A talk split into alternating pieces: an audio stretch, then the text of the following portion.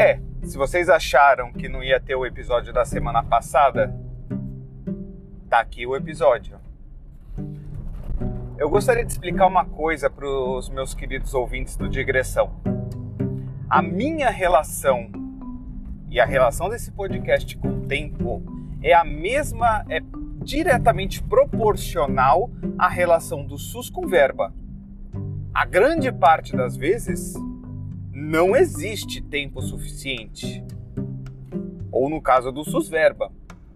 E quando existe, na grande maioria das vezes é mal gerido. Então o problema é que semana passada eu até tinha tempo, mas eu geri tão mal meu tempo que eu não consegui gravar nem esses drops pequenos. Então, essa semana é um compromisso de dois episódios nesta semana. Este é o Compensando da última sexta e sexta agora lançarei um outro episódio. Está bom, amigos? Recado dado.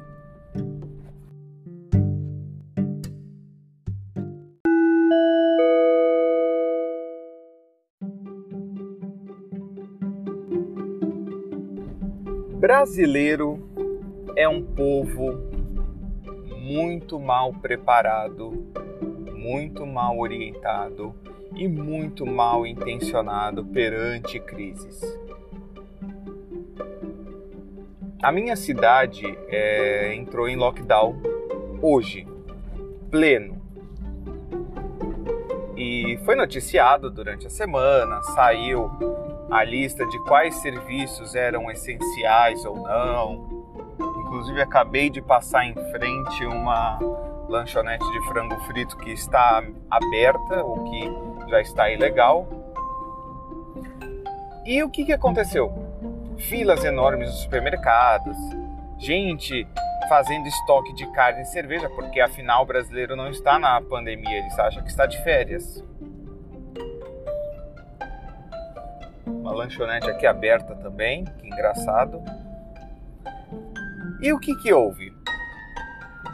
Ontem, aviso, o pessoal lutou supermercado, que nem no início da pandemia no ano passado, com os lockdowns, as pessoas fazendo estoque de papel higiênico, álcool gel e arroz, elevou o preço e aí mesmo assim eles foram atrás. E aqui um parênteses. Se você está enfrentando uma situação de pandemia, eu não sei se você ficar restrito, isolado e fazer estoque de arroz é tão sagaz assim. E eu, particularmente, acho que batata seria uma fonte de carboidrato melhor para você estocar. Arroz estragaria muito mais rápido, mas até aí. Fecha parênteses.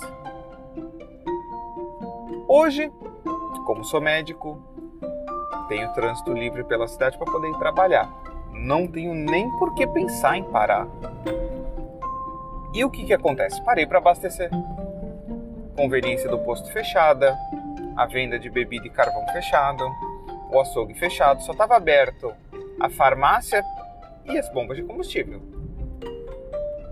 E eu tô abastecendo meu carro e tinha um tio, devia ter uma tinha uma aparência em torno aí de uns 55 a 60 anos. Seu carrinho, conversando com o frentista do porquê da conveniência fechada como se não soubesse do lockdown. E aí falando que tinha ido buscar cerveja. Detalhe, eu saí da minha casa 8 da manhã, 8 e 10 da manhã. Parei no posto 8 e 15, que o posto é bem perto da minha casa. O tio, no meio da pandemia, sabendo que está tudo fechado, foi comprar cerveja entre 8 e 8 e meia da manhã. Afinal, não vai trabalhar, vai ficar em casa, vai fazer o quê? Vai beber. Mas ele esperava que a conveniência estaria aberta. E aí ele ligou e ele falou com o frentista e perguntou: e como é que faz? O frentista deu de ombro e falou: não faz, a gente é, só está fazendo entregas. Ah, faz entrega? Faz. E eu no meu carro ouvindo a conversa. E eu fiquei pensando: uma pessoa entre 55 e 60 anos, eu tomo por base a idade dos meus pais.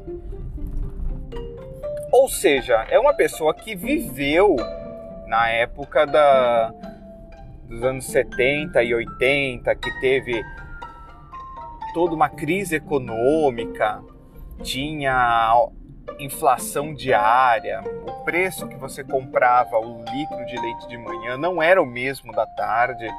Como é que uma pessoa dessas, que viveu isso, consegue perder consciência, perder.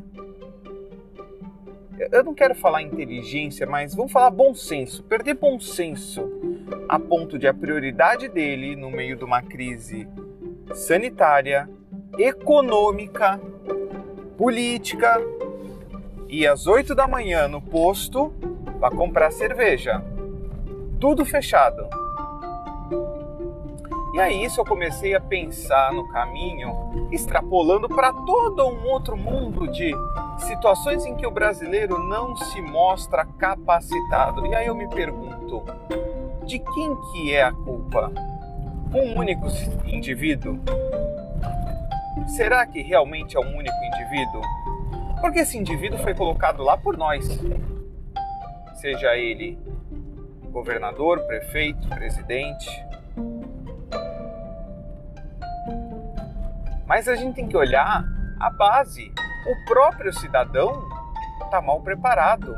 O próprio cidadão não apresenta bom senso. Ele saiu às 8 da manhã de uma quarta-feira. É uma pessoa, em teoria, do grupo de risco para comprar cerveja. E detalhe, ele estava no carro dele sem máscara. Como que eu sei que ele estava sem máscara? Porque era um tio bem estereotipado. Aquela entradinha calva, fazendo parecer que a testa é maior do que realmente é, cabelinho branco espichadinho para lateral e o bigodão. Só faltava estar tá dirigindo uma variante fumando um maço de eight. Mas, piadas à parte, essa é a representação do brasileiro médio. Eu gostaria que não fosse assim. Só que durante meus anos como plantonista de pronto-socorro, era o que eu via.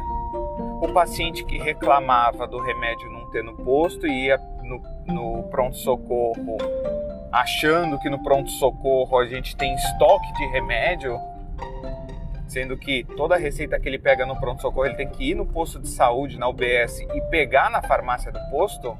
Então, se não tem um, tem outro reclamando que o remédio é muito caro, que ele não tem dinheiro para comprar. Mais dois maços de cigarro no bolso e o bafo de cachaça. E aí você pensa, a pessoa não tem dinheiro para comprar o remédio, mas tem dinheiro para comprar o cigarro. E cigarro não é barato. Cigarro não é barato. Bebida também não é barata. Verdade seja dita, os impostos sobre cigarro e bebida são altos. Então o custo final é alto para o usuário. E a pessoa não gasta dinheiro com remédio. Tudo bem, há medicações caras. Só que há muitas medicações inclui, que estão incluídas num programa governamental de subsídio medicações que você pega ou de graça ou por um preço muito baixo se você levar uma prescrição de uma unidade pública de saúde. Remédio para diabetes, remédio para hipertensão, remédio para asma. Eu sei disso não porque eu já prescrevi somente, mas porque eu já precisei.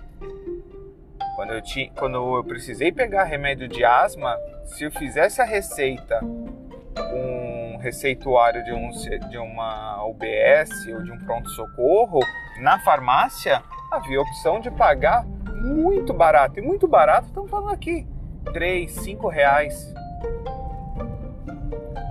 Então, isso já mostra o quanto o brasileiro é uma pessoa sem bom senso. Ai, mas o cidadão não tem dinheiro. Sim, temos uma grande parcela de pessoas miseráveis essa crise econômica do país desde o final de 2019 está afundando a renda média da grande parte dos cidadãos.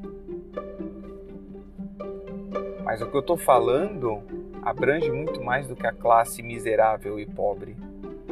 Gente de classe média, com convênio médico.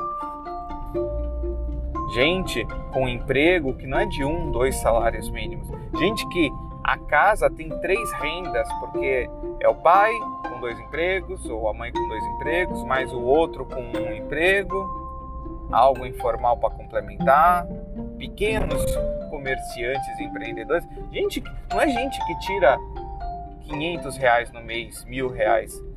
Gente que tem uma renda boa e reclamando que não tem como pagar o remédio, mas está lá comprando a carne para o churrasco, comprando a cerveja. E não é qualquer cerveja, não é qualquer cigarro. As pessoas nesse Brasil não conseguem entender mais o que é crise de verdade. As pessoas estão vivendo uma ilusão, uma fantasia. E elas vivem essa mesma fantasia dentro da pandemia. Eu tomo própolis, eu masco alho, eu aplico ozônio, eu vou pulverizar a cidade com álcool gel. Gente, foi noticiado no mundo inteiro, não foi só aqui no Brasil, foi no mundo inteiro. O vídeo do prefeito de Canela, no Rio Grande do Sul, perguntando se não seria viável pulverizar álcool na atmosfera da cidade. Porque se o álcool mata o vírus, por que não jogar no ar, já que o vírus é transmitido pelo ar? Ele quer pulverizar, porque ele vê lavouras sendo pulverizadas. Então, podia pedir para os empresários da região ajudar com aquelas empresas que fazem pulverização pulverizar álcool gel ou álcool líquido. O cidadão de Canela que foi eleito prefeito da cidade, está querendo pulverizar a cidade com combustível em aerosol para lutar contra a infecção, como que uma medida de prevenção ao lockdown. Eu honestamente perdi qualquer esperança no brasileiro padrão. Não existe situação em que eu olhe para um brasileiro e fale: beleza, estou satisfeito, este é o exemplo que eu vou seguir, porque o brasileiro médio está abrindo mão não é nem mais da ciência avançada, está abrindo da mão da ciência básica. Você aprende em casa que álcool pega fogo. Se você jogar álcool na churrasqueira acesa, o fogo sobe tão rápido pelo jato de álcool que você sofre um acidente ou explode na tua mão. Mas o brasileiro abriu mão desse conhecimento de ciência básica. Então, meus queridos ouvintes, estou gravando esse episódio muito, muito, muito revoltado com o que o brasileiro se tornou. Eu espero que vocês que ouvem não sejam essa parcela de brasileiros que está abrindo mão da sua capacidade intelectual. Por gentileza, não voltem, não retrocedam, não regridam na escala evolucionária. O nosso, o nosso processo deveria ser evoluir para além do Homo sapiens. Não façam isso, gente. Não, não voltem atrás.